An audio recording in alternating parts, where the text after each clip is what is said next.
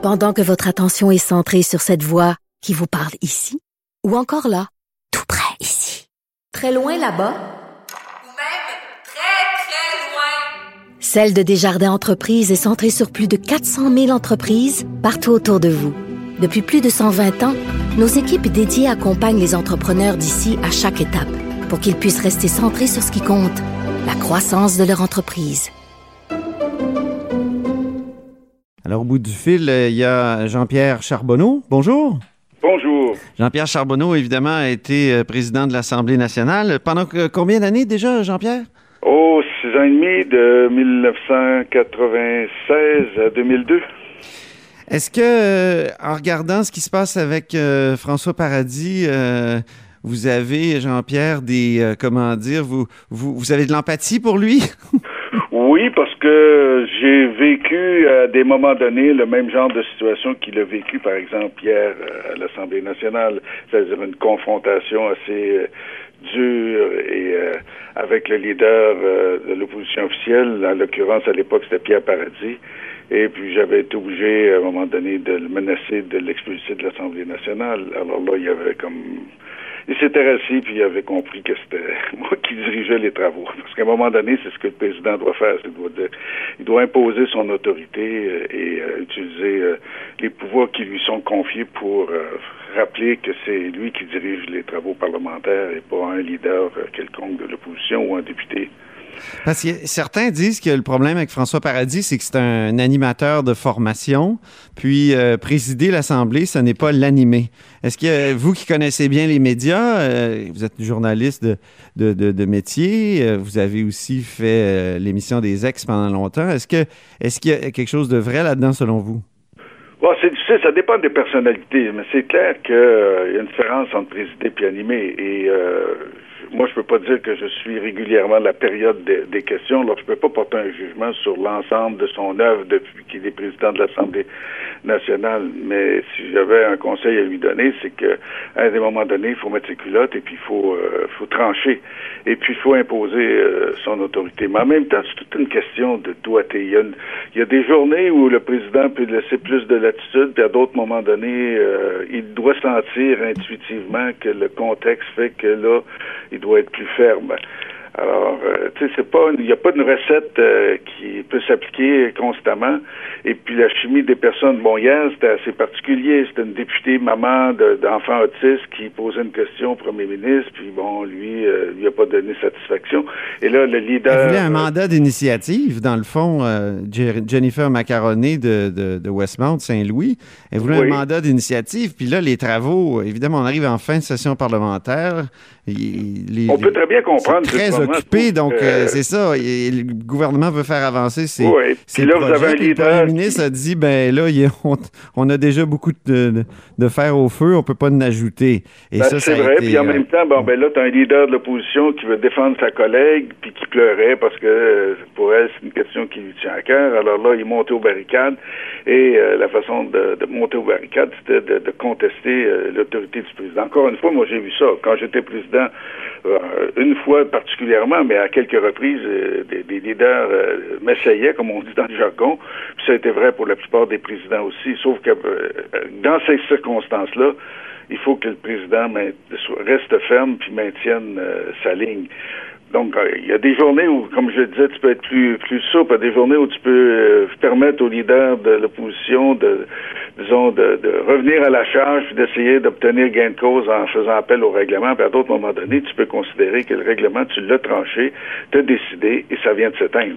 Mais Donc- le problème aussi, c'est que euh, quand on est président, on est élu d'un groupe parlementaire. Donc, euh, on, on vient d'un parti, là. On n'est pas tombé des nues, là.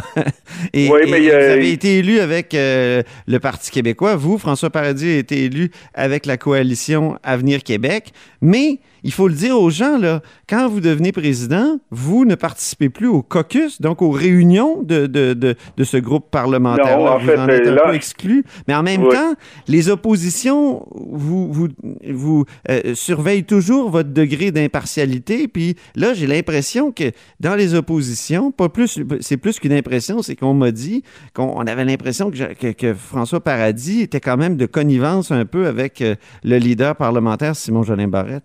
Ben, c'est pour ça que disons, moi, j'étais à la fois euh, accepté, mais aussi craint, pas juste par les partis d'opposition, par le gouvernement aussi. C'est-à-dire qu'à un moment donné, quand on fait la moyenne, il faut que les gens aient la conviction qu'on n'a pas plus favorisé euh, des partis d'opposition euh, que la partie gouvernementale. Si, d'entrée de jeu, on fait le, compte final puis qu'on a l'impression que la plupart des décisions sont en faveur du gouvernement, c'est sûr que ça aide pas un président. Donc, un président, à des moments donnés, doit dire non au gouvernement, doit dire non au leader du gouvernement, puis doit le mettre à sa place lui aussi. Par exemple, moi, j'accepte n'accepterais pas qu'un leader du gouvernement me tutoie à l'Assemblée, même hors micro, puis qui commence à questionner puis à me donner des directives. Et ce qui est arrivé hier, hein, ce qui était oui, Simon Barrette a carrément dit à François Paradis, euh, sors-le. Hmm. Oui, ben moi, je me serais levé et j'aurais mis à sa place le leader du gouvernement. Et ça, s'il le fait pas, ben ça donne l'impression que euh, à ce moment-là, il y avait comme une pas une forme de partialité, mais il pouvait être intimidé par la partie gouvernementale. Je dis, dis pas que c'est le cas, mais il faut.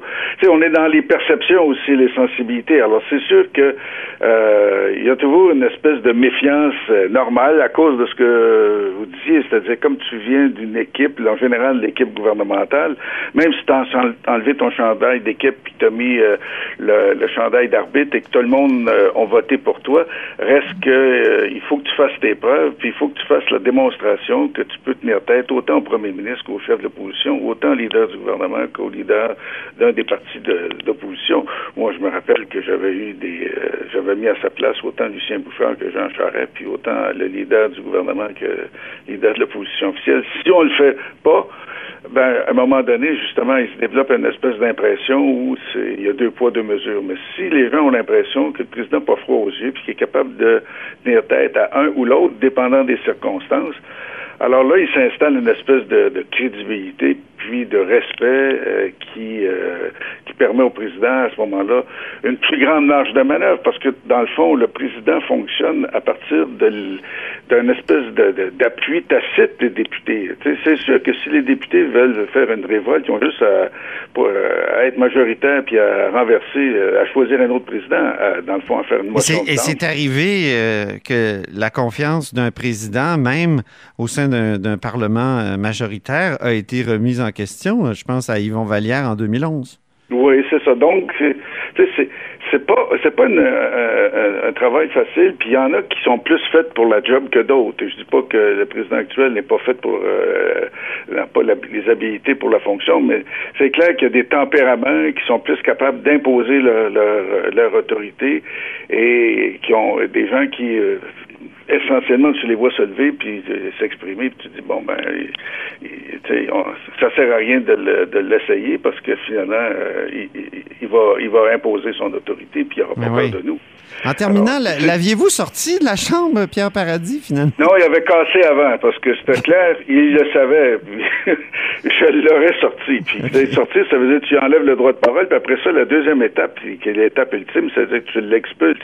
Et, si le député veut pas sortir, à ce moment-là, ben, ce qu'on appelle le sergent d'âme, c'est le responsable de la sécurité à l'Assemblée nationale, euh, a le devoir d'obliger, d'aider le président, puis euh, à expulser Manu Militari. Ça, peut devenir compliqué. Ça peut devenir compliqué, puis ça peut dégénérer aussi, tu sais, c'est comme un moment. Alors tout ça, c'est une question de doigté, de sensibilité, puis de, comment je pourrais dire, d'avoir une perception de ce que les, du sentiment, puis de l'émotion qui, qui, euh, qui se vit actuellement euh, au moment où ça se déroule euh, dans, dans l'enceinte parlementaire. C'est une arène de combat hein, aussi. Et là, c'est moi qui va mettre mon pied à terre. L'entrevue est terminée, M. Charbonneau. Alors, je respecte votre ordre, Monsieur le Président. Merci infiniment. Ça fait plaisir. C'était Jean-Pierre Charbonneau qui a été, entre autres, président de l'Assemblée nationale.